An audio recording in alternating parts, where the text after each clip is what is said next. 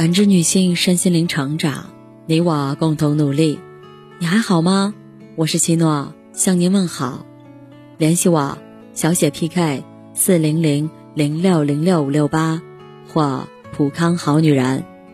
今天跟大家分享的内容是：焦虑的本质是守不住自己的节奏。比抵制诱惑更难的是守住自己的节奏。这个年代呀。比赚钱买房买车更难的，是守住自己的 inner peace，内心的平和。前段时间在上海外滩的一家餐厅，我和复旦哲学院的老师吃饭，他就说道：“最近两三年，越来越多的有钱人开始上他们复旦的哲学课程。”我说：“为啥啊？哲学这么务虚的东西，商人一般看不上或者看不懂呀。”你不懂，他说，越是有钱人，他们越焦虑，越需要心灵的慰藉。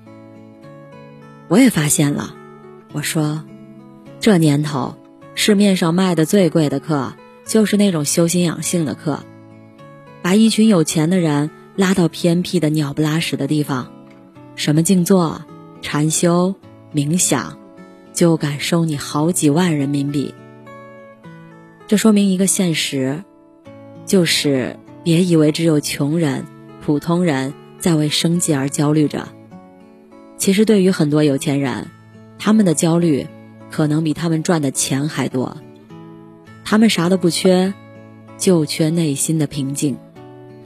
以前我也觉得，只有我们普通人才焦虑，房租交不起，买房买不起，尤其在一线城市，什么都贵。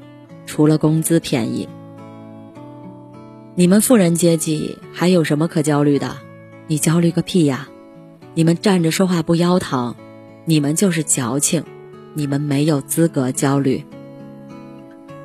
后来发现，不管你是什么阶级、什么财富水平，你都有一份专属于自己的焦虑。这个怎么理解呢？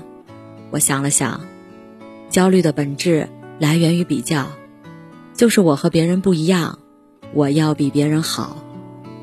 我一直认为，比较和虚荣是人类进步的根本动力。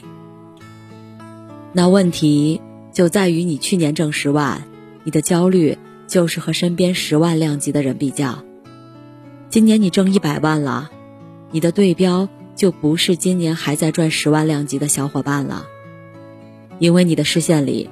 已经没有他们了，你看到的是另一批百万量级甚至千万量级的新圈子，于是你又焦虑了。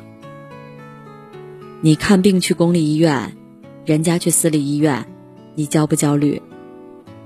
你的小孩读当地的公立学校，人家的小孩读私立国际学校，你焦不焦虑？太焦虑了，还来得及吗？你相信吗？一夜暴富的人往往最焦虑，因为财富来得太快，他的心里没底，不知道如何才能守住这份财富，但是肯定不愿意回到过去普通人的生活。中国这片热土是这些年诞生奇迹最多的地方，但也一定是制造焦虑最多的土地，所以，焦虑是快速发展的副产品。正因为有了欲望实现的可能性，而身边又有一群竞争者，你才需要快点爬，从而不会被别人推下去。就像贫穷本身不会让人焦虑，比身边人穷才真的焦虑。前两年你还看不上的和你一样的人，今年突然踩到了风口，把你甩到了身后，你的虚荣心怎么可能安放？你怎么能淡定呢？对吧？你淡定了，你不就变相承认了你不如人家，你就是个失败者了吗？今年对于我来说是自我认知改变比较大的一年，我开始认识到，过去几年财富和事业的快速增长，并不能让我获得内心的真正自由和灵魂的安宁，因为当你甩开之前的竞争者。更上一个维度的时候，永远发现有另一波同行的人比你做得更出色，然后你就会疲于奔命。虽然别人说你很厉害，但你觉得自己还有很多不行，还有很多东西要学，要更快才能追上人家。最后，你就悲催的发现，这是一场无止境的竞争，而你的目光只会盯着还未得到的，而不会意识到已经拥有的。对于你的状态，会长期处于外表很富有，但内心很匮乏的状态。你感觉不到快乐，而只有疲惫。本质上就是你没有守住自己的人生节奏。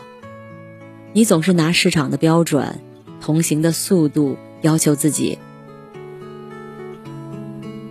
你是被舆论裹挟的可怜人。这和挣钱多少没有关系，你财富的多少，你事业的成功都无法让你摆脱焦虑。唯一的办法。就是转变你的关注点，从外部世界的探索转成内心的修炼。所以，从这个角度来说，为什么现在很多有钱人去上身心灵的课程？也许，对于这些人来说，获得财富很容易，修炼内心很难。焦虑是不可能摆脱的，这辈子都不会摆脱。我们能做的。就是在这个热浪滚滚的年代，在这个机遇和陷阱一样多的美好时代，不管你是什么财富水平，什么人生处境，都守住自己的节奏。当你凝视深渊的时候，深渊也在凝视着你。守住节奏，不要跳下去。感谢您的收听和陪伴。如果喜欢，可以关注我，联系我。参与健康自测，我们下期再见。